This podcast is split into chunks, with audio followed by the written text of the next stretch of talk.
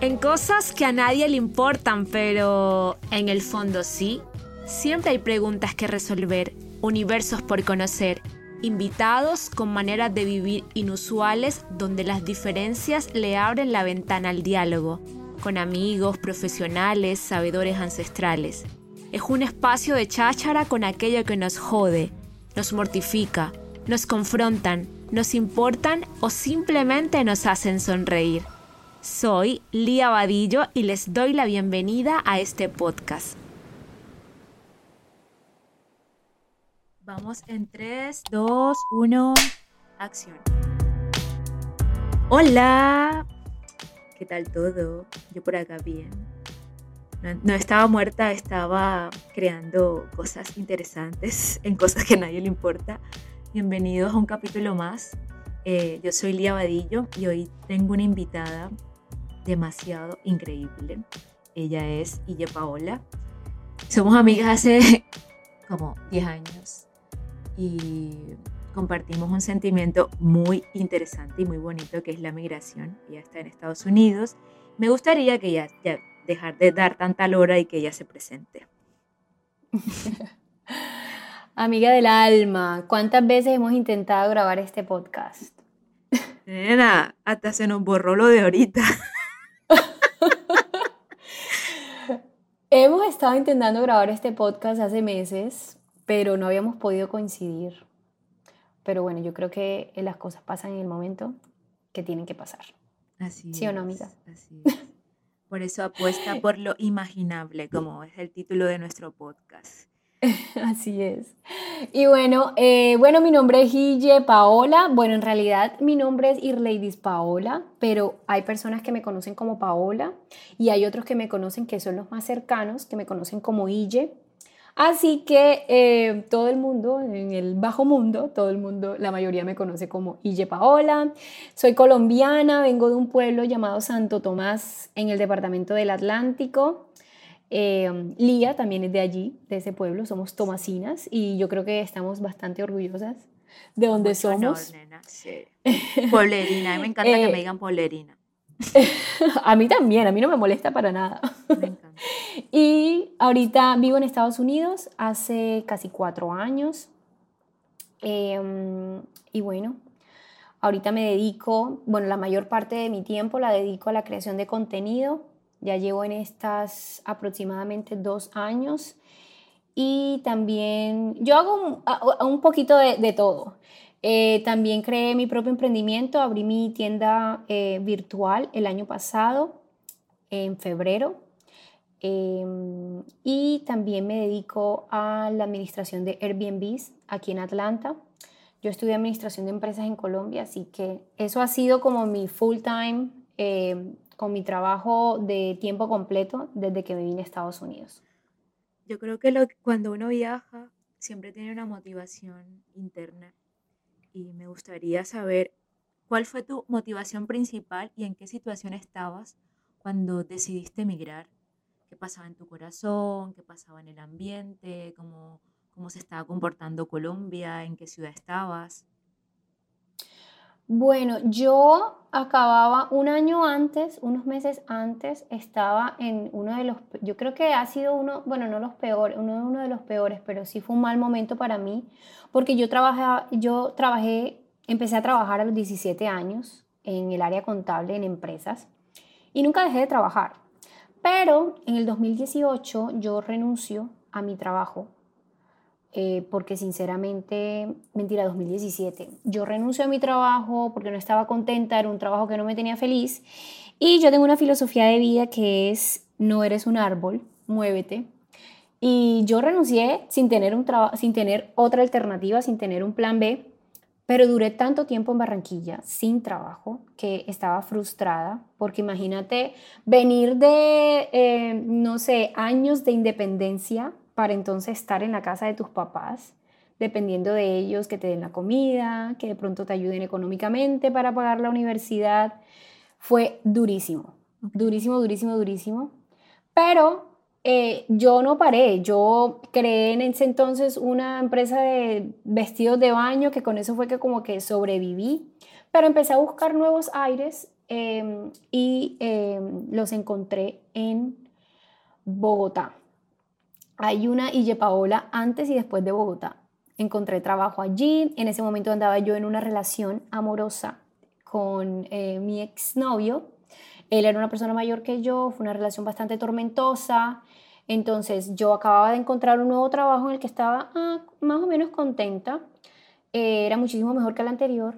Y, pero acababa de terminar una relación tormentosa con una persona súper tóxica y una persona que me manipuló, no solamente por la diferencia de edad, sino por la diferencia del estilo de vida, muchas cosas. Entonces tenía el corazón muy roto y se me presentó la oportunidad de venir a estudiar inglés a Estados Unidos y dije, esta es mi oportunidad. No voy a perder esta oportunidad, voy a tomar esta oportunidad y me voy a ir a Estados Unidos. Y así fue como me motivé. Yo, yo nunca volví a hablar con mi exnovio, eh, sino hasta después de meses ya yo estando acá. Pero eso yo fue, creo que fue una de las mayores motivaciones para migrar. Y me imagino que lo hiciste con miedos, con, o sea, ¿cómo fue el proceso un poco de, de tomar esa decisión? De... Total, yo no le dije nada a nadie porque yo creo que los planes, yo creo que a veces es mejor guardarse las cosas hasta cuando ya eh, estén casi listas, ¿sabes? Porque siento a veces que, no sé, como que las personas tiene mala vibra, algunas personas tienen mala vibra y como que con esa vibra, con esa energía, a veces estropean tus planes. Yo no le dije nada a nadie, ni siquiera, ni siquiera le dije a mi familia que yo estaba haciendo ese proceso. Yo tengo un amigo acá en Estados Unidos que yo siempre voy a vivir agradecida con él por todo lo que él hizo por mí, por lo, eh, mejor por la ayuda que me brindó. Eh, yo le comenté que yo quería estudiar inglés. Yo en ese momento vivía con nuevas roommates y ellas habían viajado, habían estudiado inglés, pero en Londres. Yo intenté averiguar en Londres eh, para irme a estudiar, pero era demasiado costoso. Y mi amigo me dijo, no, si tú quieres, te vienes para acá, eh, yo te ofrezco trabajo, que es lo de la administración de los Airbnbs, y con eso yo pude pagar la universidad. Al principio él no me cobraba renta, pero yo tenía que limpiar la casa, tenía que cocinar, tenía que lavar platos, e incluso hasta pintar. Okay. Entonces yo sabía lo que venía, yo sabía que venía a, a, una, a un país nuevo, con muchos miedos, con mucha incertidumbre, pero, pero eh, el miedo siempre va a estar yo siempre, yo siempre he dicho que el miedo es parte de la vida y el miedo siempre va a estar ahí a tu lado. Lo único es que hay que saber caminar con ese miedo y hay que saber andar con ese miedo. Sí, lo importante es dar el paso a pesar de, lo que esté afuera, o sea, de, lo que te presente el tiempo afuera. Mira que te fuiste. Y lo que la, no, y lo que las personas además te influyen, porque es que viniendo de un país viniendo de un pueblo muy conservador, del que tú y yo somos, eh, donde las personas tienen una mente un poco cerrada eh, con respecto a muchos temas, con respecto a la migración, con respecto a irse a otra ciudad a vivir sola, con respecto a tantas cosas, eso a veces genera bloqueos en, en los demás y en tú, en ti, en tu persona para salir adelante y para, ¿sabes? Como viajar o hacer cosas diferentes hablar de dar el paso aunque no lo sepas hacer perfectamente. Yo creo que estamos acostumbrados, eh, me incluyo, bueno, porque yo también estoy desacostumbrándome de esa idea de, de que si no lo sé hacer o si la vida no me lo presenta de la forma como quiero, no lo, no lo tomo porque me, va, me, va, me voy a angustiar y, no lo voy a saber hacer. Pero creo que el hecho de estar fuera de mi zona de confort y el hecho de enfrentarme también con nuevas visiones y el hecho de, estar lejos de la familia me ha permitido en confiar en lo que he construido y en lo que soy. Y creo que eso también nos une a las dos. O sea... Totalmente, totalmente. Lo que pasa es que estamos acostumbrados a que a uno le enseñan en la casa, por ejemplo, o sea, basado en mi experiencia, en nuestra experiencia, es que la ciudad más lejos a la que vas a ir a trabajar es la ciudad más cerca a tu pueblo. Y ahí te tienes que quedar, allí tienes que conocer a tu futuro esposo, allí tienes que tener tus hijos, allí tienes que, eh, no sé, tener tu trabajo. Y entonces a veces así es como empiezas, así empecé yo, así probablemente empezaste tú, viviendo en el mismo pueblo, transportándose a la ciudad más cercana. Y a veces se presentan, las oportunidades se presentan, pero tú tienes que estar abierta a esas oportunidades, porque a veces se presentan esas oportunidades, pero estás tan concentrada en tu zona de confort, estás tan concentrada en donde estás, en la situación en la que estás en el momento, que simplemente te pierdes la oportunidad, ni la ves. Sí, como un caballito, nena. ¿Cómo se llama lo que usan los caballitos estos que le ponen como... Ay, yo ni me acuerdo. Ay, yo tampoco, no quiero decir alguna burrada. pero vas como... Yo no sé, pero si sea a lo que te refieres, es como que no mires a los lados. Exacto, como que estás solo centrado en lo que, en lo que tienes ahí, en lo que conoces, que te niegas a lo, a, lo que está a tu alrededor, que también puede ser maravilloso. Entonces, Así es. me gustaría, estamos haciendo como un story time de, de cómo empezaste, de cómo llegaste, de, de, de, cómo, de cómo estabas también mentalmente cuando te enfrentaste a la decisión de irte me gustaría eh, que nos contaras eh, cómo, cómo nació también el hecho de crear contenido y de afianzarte y de, en las redes sociales. Bueno, yo empecé en TikTok en el 2020, sí, en el 2020 empecé en TikTok. Em, en TikTok es muy fácil crecer, es muy fácil que las personas, que crear una comunidad, sinceramente. De pronto no mantenerla, porque la persona simplemente le da like a tu video y el video se vuelve viral, pero el siguiente video ni le interesa. Pero yo empecé a hacer videos de baile, videos de, em, como de, con estas voces de películas, haciendo como la mímica. Eh, yo fui a New York y me encontré con una amiga y allá hicimos otros bailes, entonces esos videos se volvieron virales en TikTok. Muchas personas de TikTok se fueron para mi Instagram. En aquel momento tenía como 1200 seguidores, imagínate. Em, eh, pero en el yo no le seguí trabajando a eso, o sea, lo veía como un hobby, lo veía como, ¿sabes? Como un pasatiempo. Pero en el 2021, eh, yo conocí a Sam en el 2020. Eh, Sam es mi pareja actual. Y en el 2021 yo me fui para Colombia a visitar a mi familia. Y cuando estaba en Bogotá, yo estaba como en vacaciones, porque venía de estar aquí en el caos de Estados Unidos y yo cuando llegué a Colombia me realmente me tomé como un descanso. Estuvimos en Bogotá cuatro meses y en esos cuatro meses yo dije, creemos contenido. Y empecé y creé un video, un video hablando de ese primer video, hablé de cómo me había cambiado a mí em, la vida amorosa. Ok. De comparé mi primera relación, mi segunda relación, mi tercera relación y entonces al final digo como que siempre valió la pena seguir creyendo en el amor y sobre todo, sobre todo esperar, porque eh, ese fue básicamente el mensaje de, del video. Y ese video se volvió viral, tuvo 16 mil likes y después de eso subí como 5 mil seguidores y después de ahí seguí haciendo, seguí haciendo videos y videos y videos y videos y así fue como empecé a ganar audiencia y pues hoy en día tengo aproximadamente 87 mil seguidores en Instagram. Bueno, no todas las cosas de en este mundillo virtual y de la, de la realidad paralela es bueno. Me gustaría que me contaras eh, sobre los haters. ¿Cómo es? Que yo soy mala para el inglés, mamá. Los haters.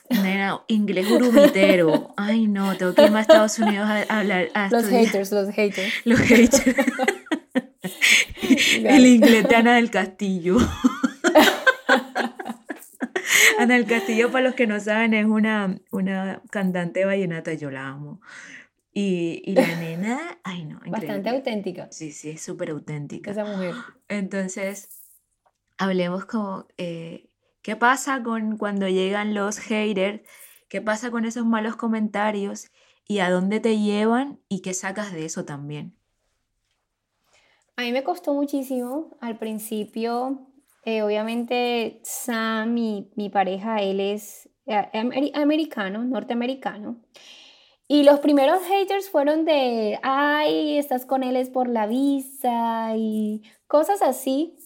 Realmente al principio nunca se metieron como con mi físico o con cosas que de pronto me afectaran a mí como personalmente. Pero al principio es como una pelea, porque empiezas tú entonces a querer aclararle a todo el mundo lo que pasa, a todo comentario, o sea, estás más enfocada en los comentarios malos y en querer contestarlos que en los comentarios buenos de las personas que realmente te aprecian, que realmente les, les gusta tu contenido, pero no fue fácil, no fue absoluto, o sea, no fue nada fácil y, y yo creo que esto le pasa a cualquier otra persona que está empezando a crear contenido y de hecho tiene muchísimos años en las redes sociales. Ya después, em, como después de 6, 7 meses, sí empezaron los haters de, eh, a crear inseguridades, porque es impresionante cómo en las redes sociales y cómo los comentarios te crean inseguridades, inseguridades que tú ni siquiera tenías. Toda mujer tiene inseguridades en la vida em, con respecto a nuestro cuerpo. Y a mí me pasó, me acuerdo tanto, que estaba yo acá en mi casa y me levanto una mañana y abro TikTok, un video que yo había creado en el que yo hablaba del machismo en Latinoamérica y las personas, muchas personas no se fijaron en, en mi mensaje, sino que se fijaron en que yo tenía una frente muy grande. ¿Qué? Imagínate, jamás en la vida, Qué jamás en la vida yo había pensado que tenía una frente grande. Nunca. Es más, yo tenía, yo he tenido varias inseguridades, como por ejemplo mi delgadez, que tenía las piernas delgadas, que no tenía cola, que Nena, tenía los nena, senos no, muy no, no, pequeños. o sea, es, no, no, yo no quiero nada, o sea, no, vamos a echarnos para arriba, nada, nada. Oh, Esa no, no, no, o sea, yo tenía esas inseguridades antes. Me, me refiero a que cuando yo era adolescente, tú sabes que viniendo de un país donde el narcotráfico hace que las niñas desde muy pequeñas, eso fue, es- hablo yo en los años 90, crearon estas inseguridades en nosotras de que teníamos que tener cirugías para poder vernos lindas y perfectas. Esa- esos años de teenager, como de adolescencia, yo tenía mis inseguridades. Y ahorita cuando, ahorita creando contenido, que ya soy una persona un poco más madura, un poco más vieja, obviamente, yo no tenía esas inseguridades, yo jamás he tenido esas inseguridades. Ok, En men o sea, esa inseguridad de que mi frente era grande, lo que me refiero es que no la tenía. vale. No estaba en mi lista ni de las que te tuve cuando era joven, ni de las que actualmente tengo. Entonces yo decía como, yo me levanté y yo fui al espejo del baño y me quedé Dios. mirando, me quedé mirando, me quedé mirando como por 15 minutos. Y me acuerdo que empecé a ver fotos mías y videos anteriores y empecé como, realmente tengo la frente grande. Y me hacía zoom. O sea, todo lo que un comentario puede hacer. Y yo me hacía zoom en las fotos anteriores y decía, ¿será que sí tengo la frente muy grande? Nena, Y lo peor de todo es que fuertísimo y fue un lapsus de, no sé, media hora y en esa media hora incluso me comparé con otras personas. Me miraba con otras personas y decía, ¿será que sí tengo la frente grande? ¿Será que no? Y me acuerdo que Sam entró al baño y le dije, baby, ¿tú sí crees que yo tengo la frente grande? Y me dijo, ¿qué? ¿De dónde sacas eso? Después de me, ya, ya tú aprendes a manejar ese tipo de situaciones. De pronto en el momento te pones a pensar, ¿no? Y se te, pone, se te va como a la cabeza. Y fue como un lapsus de media hora y después ya dije, ah, whatever. Y, y, y ya, o sea, pero en las redes sociales es un mundo horrible. Y lo peor es que te convences de que nada de lo que publiques va a hacer feliz a todo el mundo. Siempre va a haber algo que a, la, a, algunas personas no les gusta, así sea que sea un video simple, sencillo, en el que no le haces daño a nadie, en el que no ni siquiera das tu opinión.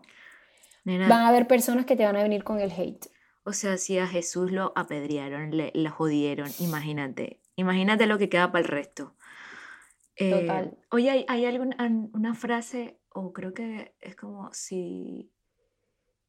O sea, como que si le cuentas a alguien, si le dices a alguien que no puede cambiar en tres minutos, en tres segundos, ¿para qué lo dices? Exacto. Es sobre todo con el físico. Por el físico, exacto.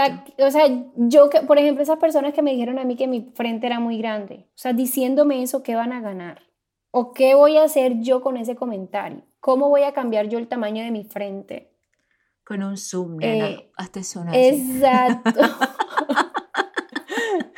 La gente a veces cree que uno tiene como un PowerPoint en la cara o en el cuerpo, que cada vez que le dan un comentario se cambia uno lo que ellos dicen que está mal. Qué fuerte. Fuertísimo. Amigas que nos escuchan, por favor, de, la, de los cuerpos ajenos no se opinan, no se opinan. No se opina. O sea, hay tantas cosas que, que uno, con las que uno puede compartir, que uno puede admirar o que uno pueda reconocer. O sea, del cuerpo ajeno no se opina, de nada. Totalmente. Y yo creo que un comentario constructivo puede generar o, otro, tipo de ambiente y además que ¿para qué le vas, o sea, ¿para qué le vas a echar tu mierda a la gente de afuera? Porque son reflejos, son proyecciones tuyas que se las echas a las otras personas y con qué puto sentido. Me da rabia eso, de verdad. Total. Y es que a veces opinan como sin mala intención, como, ay, a mí por ejemplo me decían con mis cejas, ay, deberías hacerte microblading. Ya yo estaba haciendo, pensando en hacerme microblading hace muchísimo rato, pero siempre yo grababa mis videos y trataba de grabarlos con un filtro, porque obviamente con esto de los filtros de Instagram, pero un filtro que no fuera tan fake. Y entonces, eh, ay, es que deberías hacerte microblading. ¿No has pensado en hacerte microblading para que las cejas se te vean más bonitas? O sea, ese tipo de opiniones sin mala intención, entre comillas, no se dicen. No, no, no. A menos que te lo pidan. Exacto. A menos que te lo pidan. Si, tú, si la persona ve, si tú ves a la persona que te está diciendo, ay, deme recomendaciones de qué me puedo hacer en las cejas, que las quiero un poco más oscuras, o qué hago con el cabello para que se me vea más lindo, usted vaya y dé recomendaciones, pero si no se las han pedido, mejor guárdese sus comentarios y sugerencias. ¿Cómo es que dicen con con mucho respeto te voy a dar mi opinión. Y te, oh tiran el veneno. mira, cuando ya, cuando ellos, em, cuando las personas empiezan así, con todo el respeto, ta, ta, ta, ya tú sabes que lo que viene no va a ser con, no tiene ni un, mejor dicho, ni un milímetro, ni un milímetro de respeto. No, señora, vaya y duerma, señora, respétese. Ay, no, es que la gente, yo no sé, hemos perdido como el, sentido, bueno, no todo, no todo el mundo, pero hemos perdido mucho el sentido de la admiración. O sea, Total. No, sé. Y la empatía. Y la empatía. O sea, esta, este, este cuento de las redes sociales te genera como una ansiedad de la inmediatez, de que todo tiene que verse enseguida. El resultado, que ahora voy a montar un video y tengo que tener 200 likes porque si no, no vale la pena. O sea, vamos a hablar en este momento como de la importancia de los procesos que para mí, bueno, que yo que no subo contenido ni nada, pero a mí me ha servido muchísimo la espera, porque más que todo que en estos procesos migratorios tienes que esperar que te lleven la resolución, la no sé qué, que llama el abogado, qué tal, y, y, te, como que te capacitan a, esa espera. Eh, no sé, ¿qué le puedes contar a la gente que está como en este, eh, empezando? Lo que pasa es que se ha vuelto como una competencia, ¿sabes? Como una competencia en el que el que tenga más likes, el que tenga más seguidores, el que tenga más vistas, y, y si no tengo tantas vistas, ¿para qué voy a seguir creando contenido? O sea, y el tema de las redes sociales está basado en la constancia. Estamos muchas veces muy enfocados en, en el resultado y no en el proceso. Total. Y eso lo aprendí yo con esto de las redes, que ya llevo casi dos años, y es, no te, no, o sea, postea un video, ya yo, mira, personalmente ya yo posteo un video y quienes están pendientes de los likes, de los comentarios, mis papás, imagínate, porque ellos, ellos, mi papá, por ejemplo, anda pendiente de cuántos seguidores tengo, yo ya no miro eso. Sinceramente, ya no, ya no me fijo si el video que subí se volvió viral o no, si a la gente le gustó o no, o, o cuántos comentarios tiene o cuántos likes, porque ese es el resultado. Yo subo el video porque me pareció un video lindo, me, pareció, me parece lindo compartirlo. Em, y obviamente con el propósito, con, ¿cuál es el propósito con el que yo subo ese video? De pronto llegar a una, a una audiencia diferente, pero ten en cuenta que esa audiencia diferente no va a llegar con ese video solamente. Claro. Va a llegar de pronto con el video número 100, pero para llegar a ese video número 100 tienes que haber creado los 99 anteriormente. Entonces, el tema de la inmediatez es esa, de que vivimos en una constancia, en una constante, em, como en un constante enfoque en que el resultado es lo más importante. Cuando lo más importante es el proceso de cómo lo vives, de cómo disfrutas hacer videos, de cómo, cómo tienes esos déjà vus, de esos, de esos, de esos, esos reels que estás haciendo, que fueron parte de tu vida, un momento que tú viviste o un momento que te enseñó algo, ese proceso es lindo y ese proceso hay que atesorarlo. Y muchas veces nos olvidamos de eso. Yo tengo amigas que quieren hacer redes sociales, quieren hacer redes sociales también. Eh, y yo siempre les digo, no te enfoques si tienes un like, si tienes dos, si tienes tres. No. Enfócate en que ese video es lindo, en que ese video hace parte de tu vida, que ese video es parte de lo que tú has vivido y que en algún momento uno, ese o cualquier otro video, se va a volver viral y vas a poder empezar a hacer, a trabajar muchísimo más y muchísimo como, como más liviana ah, en el tema de las redes sociales. Oye, me parece interesante, o sea, cómo la, la mente por, por, este, por el proceso de crecimiento y de madurez te va, se va cambiando y va evolucionando. Eh, has tenido, bueno, me voy a saltar un poco, pero me gustaría llegar a esto. ¿Has tenido acompañamiento terapéutico? Eh, en el, eh, ahora que, que, llevas este estilo de vida diferente. Sí, que de hecho dejé la terapia sin, sin hacer cierre, qué mal. Tuve, sí, estuve en terapia, estuve en terapia sobre todo por un momento de mi vida em, en el que me sentía, eso fue el año pasado, me sentía bloqueada, me sentía cerrada, sentía que estaba haciendo las redes sociales pero que no me estaba llenando completamente y que quería hacer algo más pero no podía manejar y estando en Estados Unidos, manejar, conducir es supremamente importante. No es un privilegio tener carro aquí, es una necesidad. Y entonces Sam me tenía que llevar a todas partes. Yo soy, yo soy una mujer muy independiente, feminista, entonces como que el tema de tener que decirle a Sam que me llevara a todas partes, eso me estaba amargando. Em, lloraba muchas veces. Em, y por eso busqué terapia. Busqué terapia, me sirvió, no te voy a negar, hay momentos en los que malos comentarios de la gente te afectan porque no somos de palo, somos seres humanos y aunque, mejor dicho, tú seas la persona más fuerte y aunque ya tengas, mejor dicho, la experiencia en esto de las redes sociales, todavía sigue ese sentimiento de que en cualquier momento algo te puede herir, algo que te digan te va a herir. Y a mí, yo estaba en ese momento muy vulnerable y me llegaban comentarios muy feos, muy feos, eh, y yo me afectaban, me afectaron. Entonces yo me acuerdo que la psicóloga un día me dijo, tienes que empezar a mirar, empezar a enfocarte en los comentarios buenos. Eso por una parte. Por otra parte, em, ella me decía, yo he visto tus redes y en la mayoría de tus videos te ves feliz. Y tienes que entender de que la gente solamente conoce esa parte de ti. Total. La gente no conoce, no conoce todo de ti. Y es que la gente todo en redes sociales, la gente en redes sociales se toma todo muy personal. Sabiendo que, por ejemplo, en mi caso, yo solamente le muestro a la gente un 20%, 30% de mi vida. Pero ese otro 70% me lo guardo yo para mí. Entonces tú no puedes. Y otra cosa, no creas todo lo que te digan en redes. Si a ti te dicen que eres preciosa, hermosa, que eres, mejor dicho, la mejor influencer, la más admirada y no sé qué, no te lo creas. No te lo creas porque esa persona te está diciendo que tú eres hermosa, linda, bella, preciosa, basado en los filtros de Instagram, basado en fotos que tú posteas solo porque te ves bien, basado en una vida feliz que no no es feliz así, o sea, no es así feliz todo el tiempo.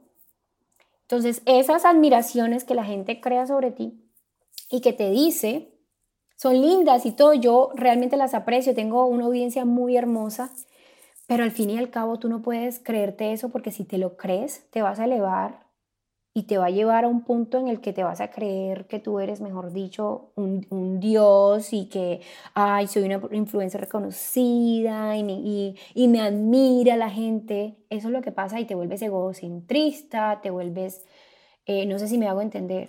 Sí, sí. No, y esto es interesante porque que, bueno, que tengamos esta conversación como si estuviéramos en el patio de la casa, porque la gente no está acostumbrada a mm, a la realidad. Creo que le choca. O sea, le choca que tú digas, a mí en estos, bueno, hace como dos semanas estaba en una crisis bien hijueputa. Ay, eh, perdón, estaba en una crisis bien dura. Por favor, Víctor, cambia esto. estaba en una crisis bien dura y como que me, me distancié un poco de, de, como con el círculo que compartía y me han preguntado, pero ay, si has posteado cosas en donde te ves feliz, en donde te ves no sé qué. Y yo, ¿ah? Pero, pero ¿quién se cree el cuento que todo lo que uno sube es tu realidad? Es la realidad que tú quieres que vean de ti, más no es la realidad tuya. O sea... Totalmente. Es, lo que... es eso que te digo uno postea, de pronto durante el día, 20% de tu día tú te sentiste feliz y en ese 20% tú posteaste esa foto en la que te sentías feliz. Claro. Pero resulta que el otro 80% no estás feliz, no estás tranquila, eh, tienes un, no sé, un, un, episodio de ansiedad, de depresión, pero esos son momentos que tú no posteas. Entonces pasa algo, la gente nunca va a estar contenta con lo que posteas. Tengo gente que me dice, ay, qué chévere, tú siempre estás sonriendo, qué linda eres, no sé qué. Pero hay gente que a esos videos donde tú estás sonriendo, donde te ves feliz, te dicen, ay, esa felicidad, no, yo no como de esa felicidad, solamente postean cosas felices. Ah, pero cuando posteas cosas tristes, cuando posteas cosas, eh, no sé, un, un, momento en el que estaba llorando o algo, entonces vienen y te dicen, ay, es que quiere llamar la atención, ay, es que quién se graba en esos momentos.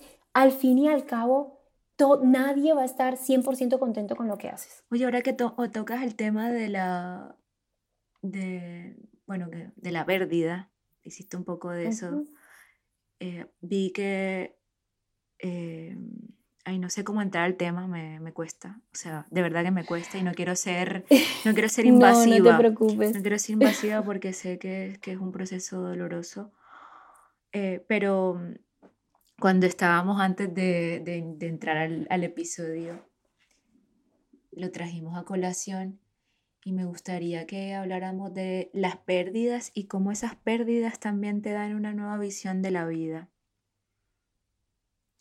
Sí, mi más reciente pérdida eh, fue la de mi bebé el año pasado, hace casi, ya casi más de seis meses. Me parece mentira, parece que fue ayer. Y lo que te decía era que eh, precisamente em, yo terminé de entender que la gente nunca va a estar feliz con lo que tú publicas, ni por bien ni por mal, después de publicar este video. Porque yo, yo me atreví a publicar este video por varias razones. Y, creo que voy a mencionar una sola y la, creo que fue la más importante. No, mentira, voy a mencionar, voy a mencionar varias razones por las cuales publiqué este video. Eh, yo perdí a mi bebé a finales de octubre del año pasado y fue un momento doloroso para mí, muy doloroso, porque eh, Sam y yo estábamos intentando desde hace varios meses. Y no lo quise publicar, no lo quise hacer público porque me dije a mí misma, hay personas allá afuera que se alegran de tu felicidad, pero hay otras que se alegran de tus tristezas y de tus, y de tus malos momentos. Entonces dije, yo me voy a guardar eso para mí. Y, y así fue. Pasó noviembre, diciembre, enero. Y en febrero tuve un altercado con una persona que esa persona me culpó de algo que yo no hice. Y esa persona me insultó, esa persona me dijo unas cosas horribles. Y yo me acuerdo que le dije a esa persona, yo tenía tanta rabia, yo siempre manejo como, como mi postura, esa persona se volvió como loca, yo yo mantuve siempre mi postura y al final yo me acuerdo que le dije, ¿tú crees que yo después de haber abortado a mi bebé, después de haberlo esperado y anhelado por tantos meses, después de haber pasado por toda esta situación, ¿tú sinceramente crees que yo voy a tener el tiempo de hacer lo que tú dices que yo te hice? No, yo estaba tan concentrada en mí. Entonces me di cuenta de dos cosas. La gente te intrata, te, te trata mal, te insulta em, sin razón y sin saber lo que esa persona, por lo que esa persona está pasando. Entonces somos ignorantes de las situaciones de la, por las que las personas están pasando, así que debemos ser amables con la gente. Total. Eso por una parte. Y entonces por otra parte, sentí la necesidad como de, quiero salir a contar a contarle a, eh, me acuerdo que el doctor me dijo, no eres la única mujer a la que le pasa esto, hay muchas mujeres a las que le pasa esto, es algo normal, no es algo anormal. Entonces tuve también la necesidad como de, de mostrar algo que pasó y que yo sabía que muchas mujeres se iban a sentir identificadas. Y de hecho envié un mensaje a muchas diciéndoles, no estás sola, a mí me pasó, soy una mujer sana, soy una mujer que nunca ha sufrido ninguna enfermedad rara y no bebe, no fuma, eh, hago ejercicio, tengo una vida normal. Y me pasó, perdí un bebé, entonces fue como una forma de decirle, ven, no estás sola. Em, em, a mí también me pasó. Claro, y también te, como te, te enseño, te muestro que, que estás acompañada, sí. Exacto. Y lo otro fue que con ese video, donde yo prácticamente muestro mi historia, eh, al final dejo un mensaje diciéndole que hay que tener más empatía, eh, que dejemos de preguntarle a las mujeres cuándo van a ser mamás, para cuándo el bebé, y estas preguntas incómodas que nos hacen porque no sabemos por lo que esa persona está pasando, no sabemos si esa persona ha estado intentando por años y no, y no ha podido quedar embarazada, o si esa persona tuvo una pérdida, así como yo. Y yo nunca esperé, te lo juro que nunca, jamás esperé malos mensajes. Y recibí malos mensajes. No lo voy a creer. La gente comentándome, imagínate, hubo una señora que me dijo, ay, pero de eso no te vas a morir. de eso no se mueres, no te mueres. Y lo otro era, ay, publicando cosas, publicando cosas solo por los likes. ¿Qué? Y por los comentarios. Imagínate, o sea, la gente siempre va a tener algo malo que decir siempre. Ay, no. Y obviamente, obviamente eso sí me tocó y me tocó hacer videos en TikTok eh, respondiéndole a ese tipo de personas porque sinceramente me, quedo, me quedé boquiabierta. No sabía en el proceso por lo que uno estaba pasando. Yo fui la persona más feliz de este mundo. Ver el video, ver el video de Sam cuando le digo, Sam ha soñado toda su vida con ser papá, yo he soñado toda mi vida con ser mamá.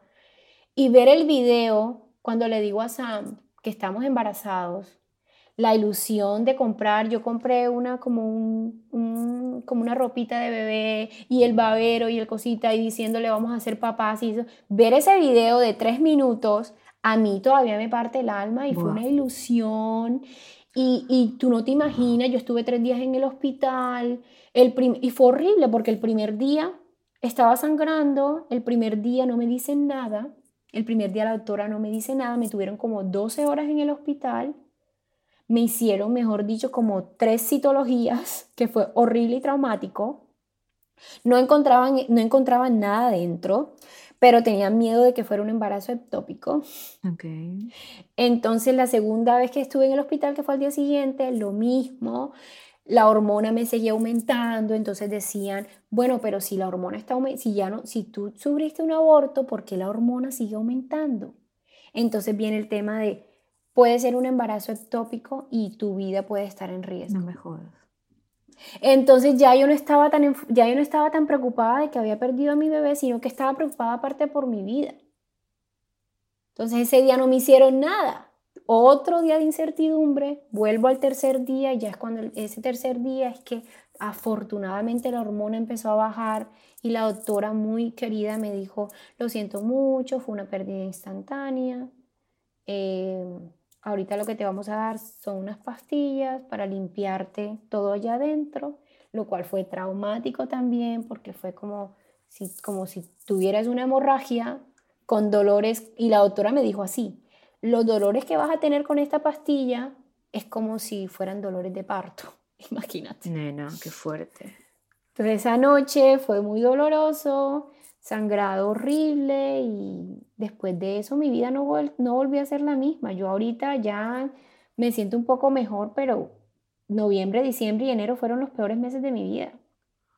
Ya yo no, o sea, perdí como, o sea, me desprendí de algo. Claro. Algo, se, algo que estaba dentro de mí se desprendió y fue algo muy doloroso. Ay, nena, te, doy un abrazo desde por acá, que sé que... Gracias.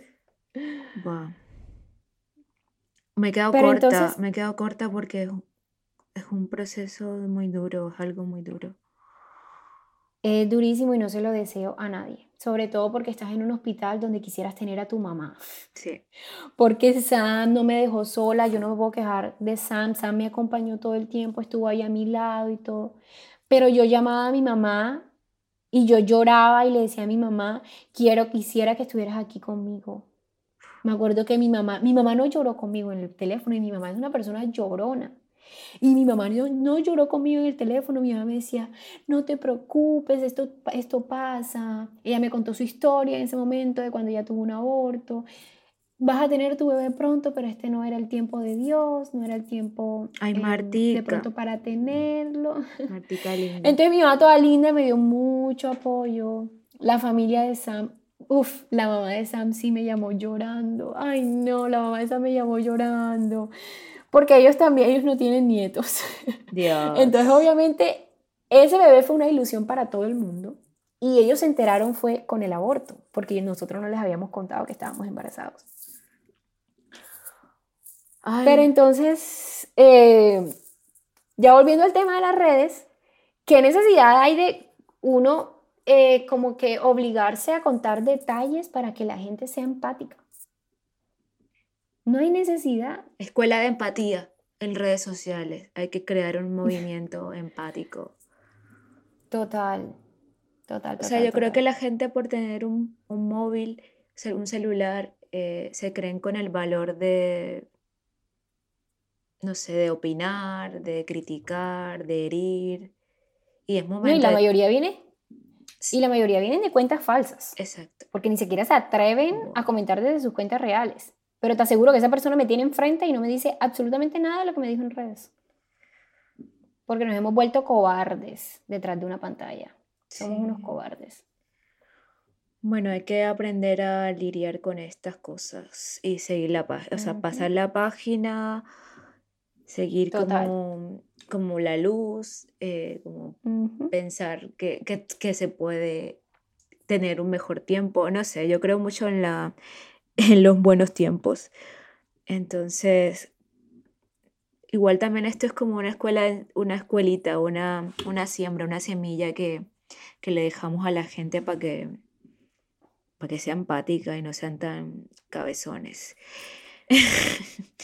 Sí, sobre todo de que tiene, la gente tiene que ponerse a pensar de que ellos son hermanos, hermanas, tías, tíos, padres, nietos, abuelos, y que cualquier cosa que tú le comentes a esa, a esa otra persona que no conoces, alguna, le puede pasar, te puede pasar a ti o le puede pasar a otra persona que tú conozcas y que, porque el karma existe, Lía. el karma Ese es otro tema, ese es otro tema del podcast. ese es otro tema. Oye, eh, no joda, no sé, me, me he quedado como ahí y de verdad que mi admiración y mi aprecio para ti, porque sé que eres una mujer que muy determinante, muy visionaria y además muy disciplinada. Y la disciplina es de las herramientas más valiosas que la gente debe tener en la vida que yo estoy cosechando porque no soy tan disciplinada. Y que hay que crear espacios seguros, o sea, hay que sentirse seguro tanto tanto en las redes como en la calle, así como tú quieres que recibir como respeto de la gente, también tienes que eh, sembrar ese respeto hacia la gente. Total. Y, que, esto, y que estamos en un boomerang, o sea, estamos compartiendo aire y, espacio con todos y tenemos que vibrar bonito. Ay, me, sentí, me siento hippie hablando así. hippie Bueno, ya creo que... Ay, putas, espera, espera. Hay que ir cerrando este espacio. Eh, ¿Con qué quieres cerrar? ¿Qué, ¿Qué, quieres decir o para ir? Yo quiero cerrar con... Yo creo que este año ha sido el año de, de intentar mandar un mensaje de empatía a la gente. Eso por una parte, de que no todo lo que ven en redes es real, o de pronto sí es real, pero eso es solamente una parte pequeña de lo que realmente la vida de esa persona es.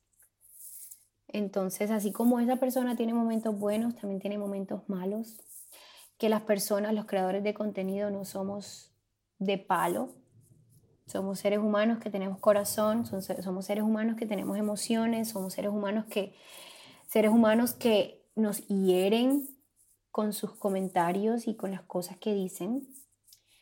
Em, hay que aprender a ser más amables y a darnos cuenta de que desconocemos totalmente la situación por la que las personas están pasando en su vida y que muchas personas la están pasando mal. Así que hay que ser muchísimo, hay que ser mucho más amables con las demás personas. Si quieres incursar en esto de las redes sociales, la constancia es el secreto. No te enfoques en el resultado, enfócate en el proceso, aunque suene cliché.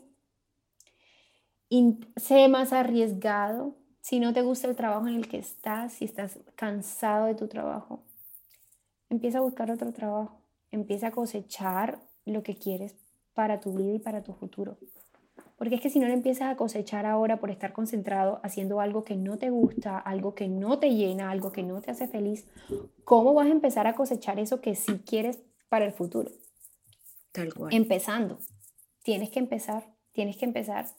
La disciplina es muy importante, arriesgate, si quieres emprender, emprende. Sé que el mercado está colapsado en este momento, pero siempre, siempre va a haber alguna persona que te va a comprar ese producto, ese servicio y, para emprender ahí es que empezar.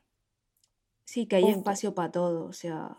Y hay espacio para absolutamente todos. Sí. Todos, todos, todos cabemos en este mundo. Sí, otra cosa es la autenticidad. O sea, añado en esa, en esa lista de, de recomendaciones, la autenticidad y no dejar de ser quienes somos, o sea. Total, no perdernos. Las redes nos hacen per... hace, hace, hace muchas veces que perdamos nuestra esencia, ¿sabes? Sí. sí Entonces sí, eso, eso de ser auténtico es muy importante. Y bueno, siempre estar agradecidos, agradecer por todo, por todo lo que te pasa, por lo malo. Lo malo siempre te trae algo. O sea, yo, Total. yo, yo creo mucho en, el, en la negación. Cuando, haya, ah, cuando alguien me niega algo, digo, mm, aquí va a haber otra cosa, va a resurgir una, otra cosa. Y, y que no todo es lineal, que, que tenemos que vivir tal cual, o sea, no todo es lineal. Y así sea que tengas un 1100, arriesgate, nena. Total, total. Y lo otro que quería mencionar es que el miedo siempre va a vivir contigo. El miedo siempre va a ser parte de nuestra vida. Lo que tenemos que hacer nosotros es aprender a controlarlo, aprender a caminar con ese miedo. Yo me vine a Estados Unidos con mucho miedo, pero me vine. Hay muchas personas que le dan más poder al miedo y no, no se van. Y lo otro que antes de que nos vayamos, que quería dejarles claro, es que quítense la idea de que emigrar a un país significa encontrar el amor de la vida de uno. significa, mejor dicho, que mi vida va a cambiar porque voy a encontrar a un europeo, un gringo, no sé, a un australiano que me va a cambiar la vida, que mejor dicho. Esa idea sáquense de la cabeza, porque así es como terminan tomando decisiones en el amor equivocadas. Equivocadas. El amor de tu vida eres tú. También está bien compartirla, pero el amor de tu vida eres tú, ya luego vendrá totalmente. Lo que sea. Totalmente. Fíjate que a mí me decían eso, a mí me decían, ay, es que, es que estás con él por la vista, porque tú te querías quedar en este país y no sé qué. Se quedaron en el video que posteé donde hablaba de mi relación con Sam, pero no sabían que ya yo tenía, mejor dicho, mis tiquetes listos para irme para Colombia en julio del 2020. Ya yo estaba lista para irme de este país porque sinceramente no me gustaba. Y en octubre ya yo tenía listo mi plan para irme de un, para Europa para hacer un solo trip, pero en algún momento me iba a encontrar con un amor de verano que tenía por allá guardadito cuando estuve en Bogotá. E iba, iba a viajar por Europa, ya había aplicado para irme de au pair en Dinamarca, Francia e Italia. Imagínate. Nena. Esa, esa parte de la historia no la saben, pero solamente se quedan con el video de un minuto en el que digo que encontré el amor de mi vida aquí en, en Estados Unidos y no es así. Entonces, no se queden con el, el video de un minuto de Instagram, de TikTok, porque eso no es toda la vida de la persona. La persona es más que eso. Así es. Ay, ye, Paola, como Ille o Paola, Ille Paola. Ah. Paola. Nena, muchas gracias por abrirte, abrir tu corazón, compartir tu historia de vida en este espacio de seguridad, porque aquí, porque aquí hablamos desde el respeto, desde el amor y creamos espacios seguros para compartirnos y disfrutar la vida. Te agradezco mucho por todos estos años de amistad, eh, por otra vez volver, nena, porque, bueno, ese es otro episodio del podcast. sí. Y que hay que perdonar, hay que perdonar para avanzar. Y bueno, ¿Tú qué quieres decir para finalizar? parecemos circo. Parecemos... Gracias a ti. Yo, yo te lo he dicho, yo te admiro.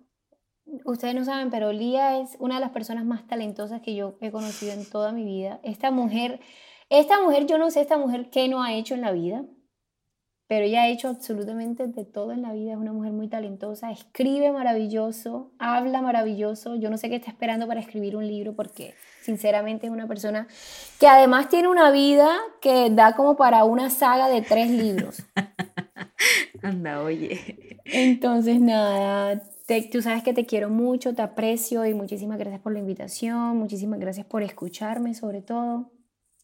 Y bueno, Ay, chicas, si les gustó este capítulo, compártanlo, escríbanos, déjenos sus comentarios y nos escuchamos en otro episodio. Es que ricasco, gracias. bye. Bye bye. Esto es un proyecto hecho con amigos, una producción de Juana Films, dirección creativa Lía Vadillo, productora de contenidos María Argumedo Edición y mezcla de sonido, Víctor Peñaranda. Diseño de música, Pablo Martínez.